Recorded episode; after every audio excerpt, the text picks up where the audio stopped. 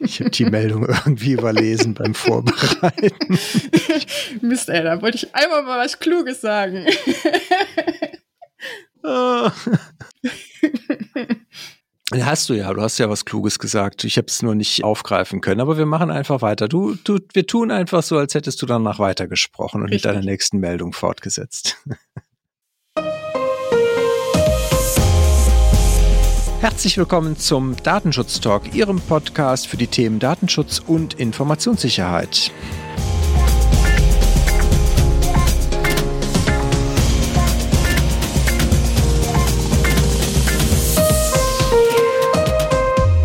Heute ist Donnerstag, ausnahmsweise, und zwar der 1. April. Morgen ist nämlich Karfreitag, da haben wir alle frei. Deswegen nehmen wir einen Tag früher auf als gewohnt. Dementsprechend war auch unser Redaktionsschluss heute um 16 Uhr. Und mein Name ist Heiko Gossen. An meiner virtuellen Seite begrüße ich ganz herzlich Laura, meine nette, liebe Kollegin Laura. Hallo, ich grüße dich. Hallo Heiko. Laura, wir sind einen Tag früher. Nichtsdestotrotz haben wir etliche Themen doch noch äh, diese Woche gehabt, auch wenn in meiner Wahrnehmung es jetzt so in der K-Woche doch etwas ruhiger ist als die letzten Wochen davor. Nichtsdestotrotz möchte ich gerne dir das Wort zuerst geben. Ja, vielen Dank. Ja, genau. Ein paar weniger Nachrichten als sonst haben wir mitgebracht, aber nicht weniger interessante sind dabei. Und ich kann unseren Hörern schon versichern, es ist zwar der 1. April, aber wir haben keine Aprilscherze versteckt. Das vielleicht direkt vorneweg.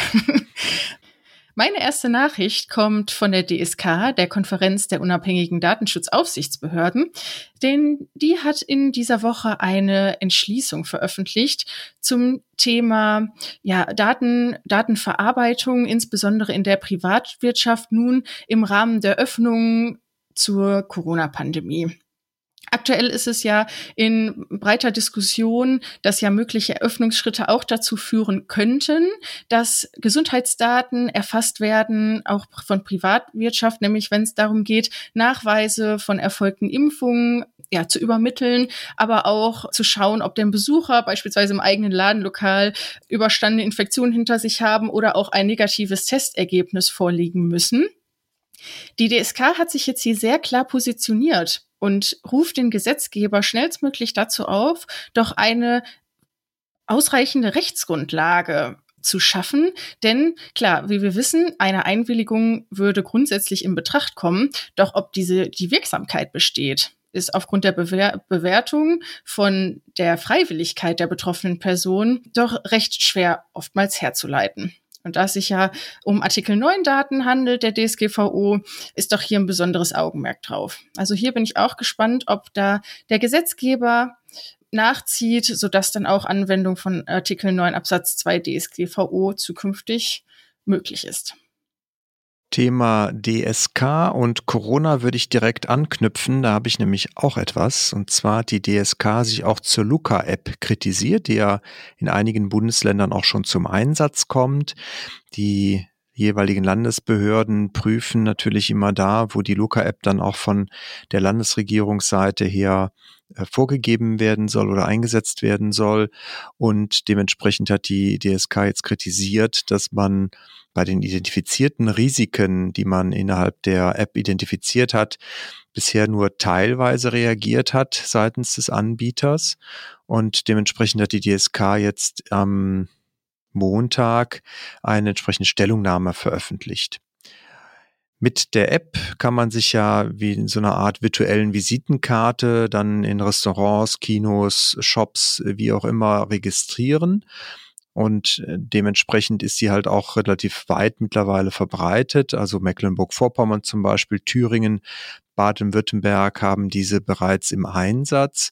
Andere Länder wie Berlin, Brandenburg, Niedersachsen, Bremen, Hamburg, Schleswig-Holstein, Hessen, Rheinland-Pfalz, Sachsen-Anhalt und das Saarland planen jedoch noch den Einsatz der App. Und dementsprechend bittet man hier auch dann tätig zu werden.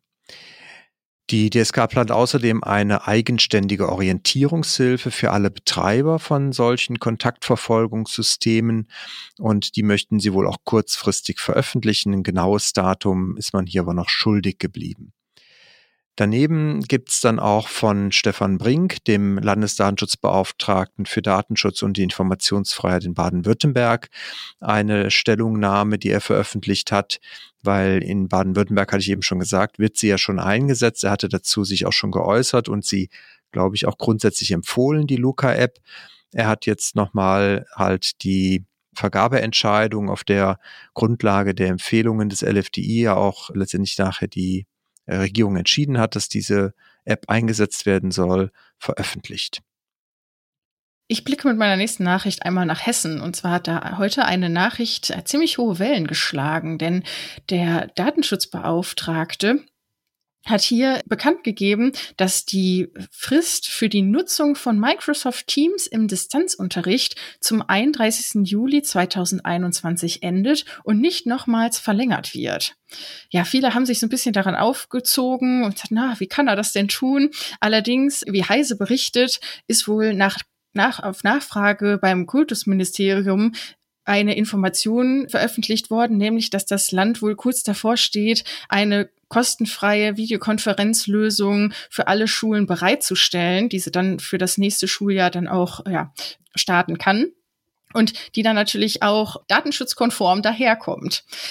Das wird definitiv ja dann auch Professor Dr. Alexander Rossnagel in seiner Stellungnahme ja auch schon berücksichtigt haben. Also da viel Wind mal wieder um nichts.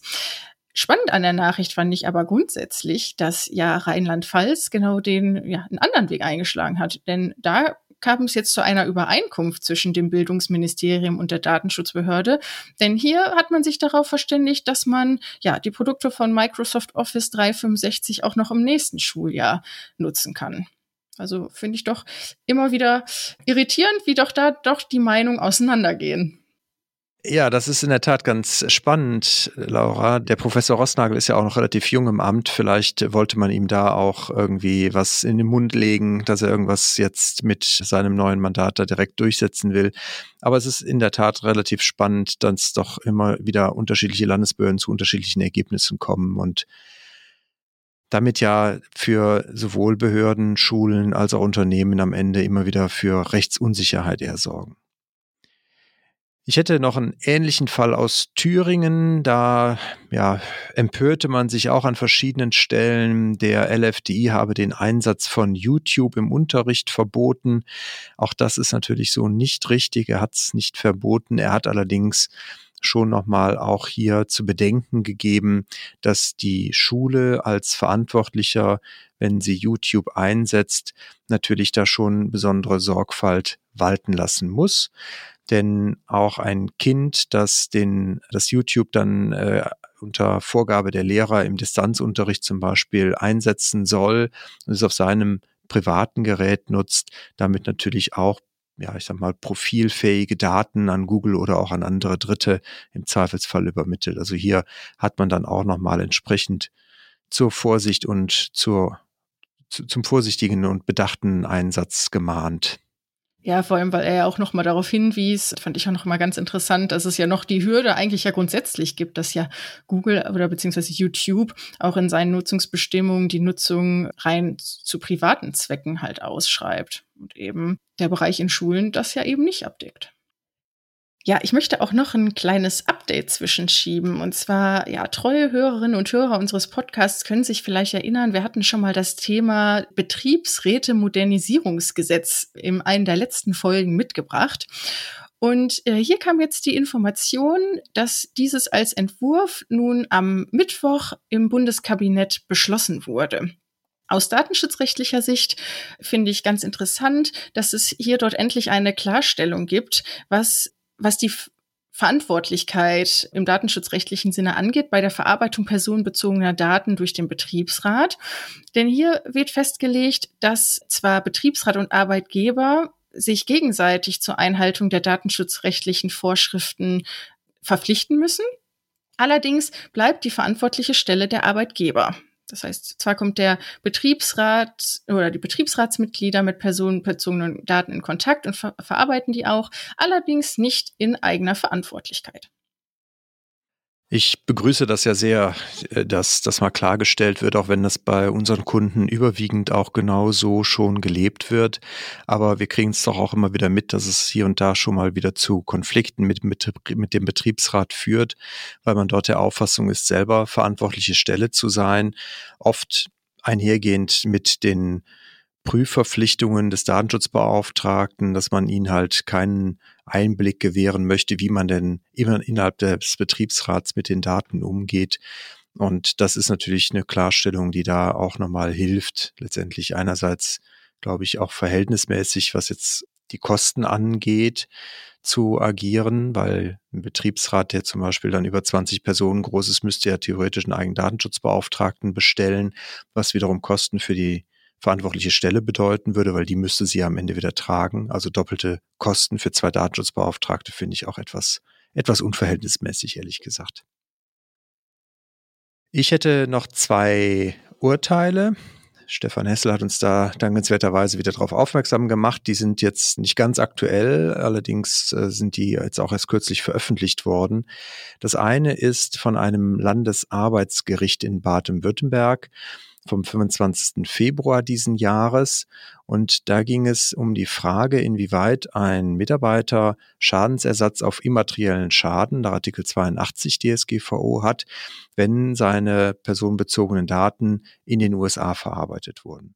Und das Gericht hat dazu festgestellt, ich zitiere, dem Kläger oblag es darzulegen, dass die Klage als in Anspruch genommene Person, als Verantwortlicher oder Auftragsverarbeiter an der Datenverarbeitung beteiligt war, dass die Datenverarbeitung gegen Vorschriften der Datenschutzgrundverordnung oder anderer relevanter mitgliedstaatlicher Bestimmungen und so weiter verstoßen hat und dass es ihm nicht gelungen also das heißt, hier ist nochmal vom Gericht sozusagen auch klargestellt worden, dass der Kläger in der Beweislast ist, erstmal überhaupt darzustellen, dass es hier einen Verstoß gab. Das ist dahingehend auch nochmal, glaube ich, interessant, weil halt ja auch einige Arbeitsgerichte in jüngerer Zeit eher mal eher Betroffenen freundlicher geurteilt haben, was Schadensersatzforderungen angeht. Und das ist jetzt nochmal ein Urteil in die andere Richtung. Da bleibt es natürlich weiterhin spannend, wie sich so die Tendenzen entwickeln und wie sich dann auch die Rechtsprechung grundsätzlich dann entwickelt in diesem Bereich. Das zweite Urteil, was ich noch hätte, ist aus Gelsenkirchen. Und zwar wurde dort vom 8.3.21 das Urteil jetzt veröffentlicht. Und dort wurde nochmal festgestellt, dass eine Bauakte in ihrer Gesamtheit auch als personenbezogene Daten anzusehen sind und dass sie damit natürlich auch entsprechend nach nur äh, datenschutzrechtlicher Bewertung und nach den entsprechenden Grundlagen herausgegeben werden dürfen. Hier stand wohl ein IFG-Antrag im Raume und da hat man aber dann halt festgestellt, dass das halt nicht so einfach geht, weil das Datenschutzrecht hier dem entgegenstehen kann. Ja, ich hatte heute auch mal wieder Lust auf ein Bußgeld. Ist oh, nämlich was hast du denn genommen? Ja. Und zwar ist gestern veröffentlicht worden, dass es wohl ein nachträgliches Bußgeld gibt für Booking.com. Da kam es ja bereits Anfang 2019 zu einem Datenschutzvorfall, einer schweren Datenpanne. Und jetzt hat die Datenschutz Behörde in den Niederlanden ein Bußgeld über 475.000 Euro verhängt. Der Bescheid wurde wohl bereits im Dezember letzten Jahres zugestellt. Und wie ich ja gerade schon sagte, ist erforderlich gewesen in den Augen der Behörde, aufgrund der schweren Datenpanne und dem hohen Sicherheitsrisiko zum einen, dass es für die betroffenen Personen zufolge hatte. Es wurden Daten von über 4000 Kunden von Cyberkriminellen von der Seite gestohlen, neben Namen, Adressen und Telefonnummern, war aber sehr brisant, dass es auch Daten im Rahmen von Kreditkarteninformationen waren, ähm, inklusive Sicherheitscodes. Außerdem haben die Kriminellen Phishing-Angriffe im Anschluss daran durchgeführt, nämlich eigentlich gar nicht so blöd. Die haben sich mit den Betroffenen in Verbindung gesetzt und sich als Mitarbeiter eines Hotels ausgewiesen, und somit ähm, gefordert, dass doch Zahlungen an sie getätigt werden. Also auch da gar nicht so unklug, auch mit Namen und Telefonnummer einen Schaden anzurichten, die man dort im Vorfeld geklaut hat. Das Bußgeld wurde nun in erster Linie aber verhängt, da die Datenpanne nicht fristgerecht gemeldet wurde. Es besteht ja die Frist von 72 Stunden nach Bekanntwerden des Vorfalls. Allerdings hat die verantwortliche Stelle die Datenpanne an die Bußgeldempfänger erst nach 22 Tagen gemeldet. Und das, wie gesagt, sah die äh, niederländische Aufsichtsbehörde als Grund genug an, dort so ein hohes Bußgeld zu verhängen. Deshalb fand ich ganz interessant, nochmal ein Kracher zum Wochenende. Ja, das ist ja echt kein kleines Bußgeld, 475.000. Und für eine Meldung, die man ja leicht hätte früher abgeben können, ist das schon echt ordentlich. Ich kann auch nur dazu raten, wirklich diese Frist ernst zu nehmen und auch die Meldepflicht ernst zu nehmen. Man kann als Unternehmen halt nicht ausschließen, dass ein dass eine Aufsichtsbehörde auch auf anderem Wege ja von einer Datenpanne Wind bekommt. Und dann ist halt auch sehr schnell feststellbar, dass man halt nicht gemeldet oder halt zu spät gemeldet hat. Von daher dringender Appell an alle Unternehmen, nehmen Sie die Meldepflichten ernst und melden Sie und das wirklich auch innerhalb der 72 Stunden. Damit käme ich noch zu einer Meldung bezüglich des Fragebogens, der im Internet ja auch veröffentlicht wurde nach einem IFG-Antrag und zwar vom Hamburger Datenschutzbeauftragten, der ja auch gesagt hat, dass er verschiedene Unternehmen anschreibt bezüglich und, und Fragebogen natürlich mitschickt bezüglich der Nutzung von Office und Microsoft 365. Das hat der Professor Hören vom Rechtsinstitut in der Uni Münster zum Anlass genommen, ein Musterantwortschreiben zu entwerfen, beziehungsweise auf die einzelnen Fragen Musterantworten zu formulieren und ein paar Hilfetexte auch zu schreiben finde ich ganz hilfreich und nützlich, vor allen Dingen, wenn man selber vielleicht auch ein bisschen überfordert ist mit den Fragen, die drin gestellt werden. Auf der anderen Seite auch da dringender Rat, nicht einfach diese Musterantworten nehmen und damit der Aufsichtsbehörde antworten, sondern wirklich auch nochmal selber natürlich prüfen. Es sind doch zu einigen Fragen Hinweise, was zu beachten ist. Nicht jede Frage lässt sich mit einem Musterschreiben beantworten für das jeweilige Unternehmen. Aber in Summe finde ich es doch ein ganz nützliches Dokument, was wir auch gerne in den Show Notes natürlich nochmal verlinken werden. Genau, in die Shownotes packen möchte ich auch gerne die Tätigkeitsberichte des Jahres 2020 aus Bremen und Schleswig-Holstein. Denn Frau Marit Hansen und Frau Dr. Imke Sommer haben diese Berichte im Laufe der Woche veröffentlicht. Ja, viel Neues, sage ich jetzt mal, im Vergleich zu anderen Berichten steht natürlich nicht drin. Ähm, bei beiden war natürlich Corona-bedingt das Jahr letztes Jahr geprägt, aber natürlich auch viele Digitalisierungsprojekte standen auf dem Plan. Was ich in Schleswig-Holstein nochmal ganz interessant fand, war, doch wie im Vergleich zu 2019 doch die Beschwer die die Anzahl von Beschwerden Betroffener doch steigt. Hier im ähm, waren es über ja, 27 Prozent mehr als im Vorjahr. Aber auch die Meldung von Datenpannen hatten ein dickes Plus von 16 Prozent. Also da äh, ist auf jeden Fall eine Tendenz zu erkennen. Was ich ganz interessant fand im Tätig Nachhaltigkeitsbericht aus Bremen. Frau Dr. Imke Sommer hat ja nochmal darauf hingewiesen, dass der gerade schon genannte Digitalisierungsschub, so hat sie es genannt, im Rahmen der Pandemie grundsätzlich sie sogar als Chance für die, für den Schutz personenbezogener Daten ansehen kann, aber dass die Digitalisierung nicht immer gut gemacht sei. Oft sei halt einfach aufgrund von kleinen Rückfragen kurz nach Veröffentlichung von diversen Programmen und Software schnell erkenntlich, dass eben hier Gesetzeslücken oder halt Gesetze nicht voll umfänglich Anwendung finden. Und sie ja, hat jetzt nochmal appelliert, doch keine digitale Goldgräberstimmung aufkommen zu lassen, weil ja, sie hat einfach die Sorge, dass wir, wenn wir mal irgendwann die Pandemie überwunden haben, wir dann ein böses Erwachen bekommen, nämlich dass dann digitale Grenzüberschreitungen zur Routine geworden sind hoffen wir mal nicht, dass es so weit kommt. Apropos Marit Hansen, da fällt mir ein, wir hatten sie ja auch schon mal hier bei uns im Datenschutz-Talk zum Thema Privacy by Design, haben einen kleinen Deep Dive gemacht, also kann ich sehr empfehlen, wenn Sie die Folge noch nicht gehört haben, weil Sie vielleicht noch ein jüngerer Zuhörer unseres Datenschutz-Talks sind, scrollen Sie mal ein bisschen nach unten in unserem Kanal und äh, suchen Sie sich die Folge nochmal raus. Auch eine gute Folge zum Thema Privacy by Design, wo es ja doch auch in den Unternehmen oft noch Fragezeichen zu gibt. So, Laura, Ich habe ja das letzte Mal, ich habe ja aufgepasst, ja. Ich, ich habe es mir gemerkt. Ich habe ich hab mich wirklich, ich habe es mir aufgeschrieben. Ja, ich kann ahnen, was kommt. Lesetipps zum Ende. Richtig. Ja, und äh, zu Ostern, ja. Wir haben ja jetzt ein langes Wochenende alle vor uns. Ich glaube, da macht es sehr viel Sinn, dass wir noch mal ein paar Lesetipps hier raushauen. Ja, also Auf jeden die, Fall. Also für alle, die jetzt gerade in Corona-Zeiten nicht wissen, was sie mit ihrem Osterwochenende anfangen sollen, jetzt kommen die ultimativen Datenschutzlesetipps fürs Osterwochenende. Jingle an. Trommelwirbel. So, ich hätte wie Heise berichtet, nämlich vom IAB Europe. Das ist der ein Werbeindustrieverband, der sich zum Thema Cookies und Einwilligung beziehungsweise berechtigtes Interesse jetzt nochmal mit einer Broschüre geäußert hat. Und die Broschüre werden wir natürlich, beziehungsweise den Artikel zur Broschüre werden wir natürlich auch bei uns in den Show Notes verlinken.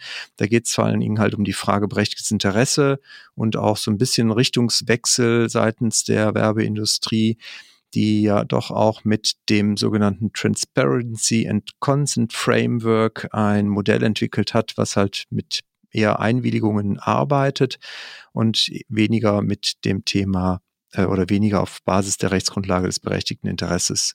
Aber trotzdem äh, will jetzt gar nicht zu viel verraten. Ich habe es auch selber noch nicht gelesen, gebe ich auch zu.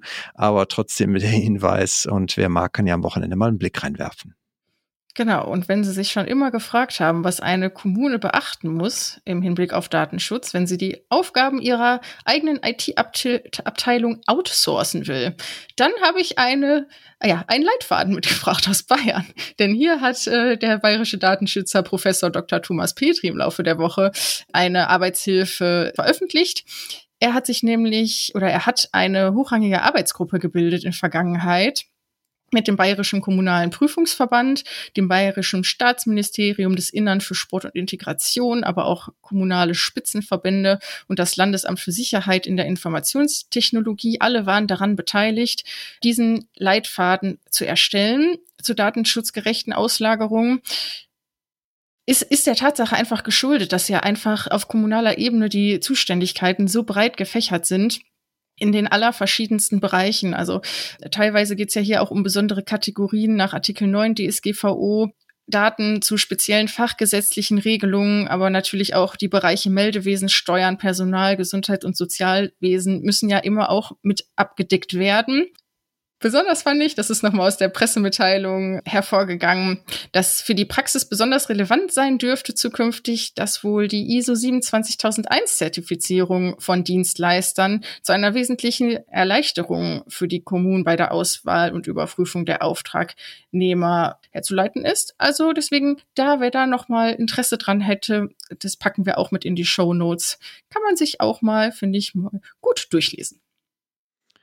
Das ist eine Beobachtung, die wir ja in den letzten Jahren zunehmend auch immer wieder gemacht haben und festgestellt haben, dass eine ISO 27001 Zertifizierung mittlerweile einfach Stand der der Technik ist, beziehungsweise halt Stand der Vergaberichtlinien und auch des, der Vergabepraxis von nicht nur Behörden, sondern auch von anderen großen Unternehmen mitunter. Also ohne 27001 Zertifizierung kann man halt an vielen Ausschreibungen einfach heute gar nicht mehr teilnehmen. Das ist natürlich ein Feld, was wir hier bei der Migosense auch beraten, unterstützen. Also wenn Sie da vielleicht auch mal kon konkret nochmal irgendwie Unterstützung brauchen, sprechen Sie uns auch gerne an. Ansonsten, Laura, ich habe nichts mehr. Wie sieht's bei dir aus? Ja, ich bin auch am Ende des Zettelchens angekommen. Sehr gut. Dann bleibt uns natürlich noch Ihnen ein schönes Osterwochenende zu wünschen. Und wenn Sie neben unseren tollen Leseempfehlungen und Lektüren, die wir Ihnen jetzt genannt haben, natürlich noch Lust und Zeit haben, kommen Sie gerne mal auf unserer Webseite vorbei, kommentieren Sie vielleicht mal was zum Podcast, was halten Sie von einzelnen Themen, was ist Ihre Meinung, wo haben wir vielleicht auch daneben gehauen, wenn es mal um unsere persönlichen Einschätzungen geht kommen Sie und treten Sie gerne mit uns in Dialog oder auch auf Twitter ds-talk, Instagram finden Sie uns, Datenschutztalk-podcast. Wir freuen uns und damit wünschen wir Ihnen ein schönes Wochenende. Bleiben Sie uns gewogen und auf bald. Bis bald.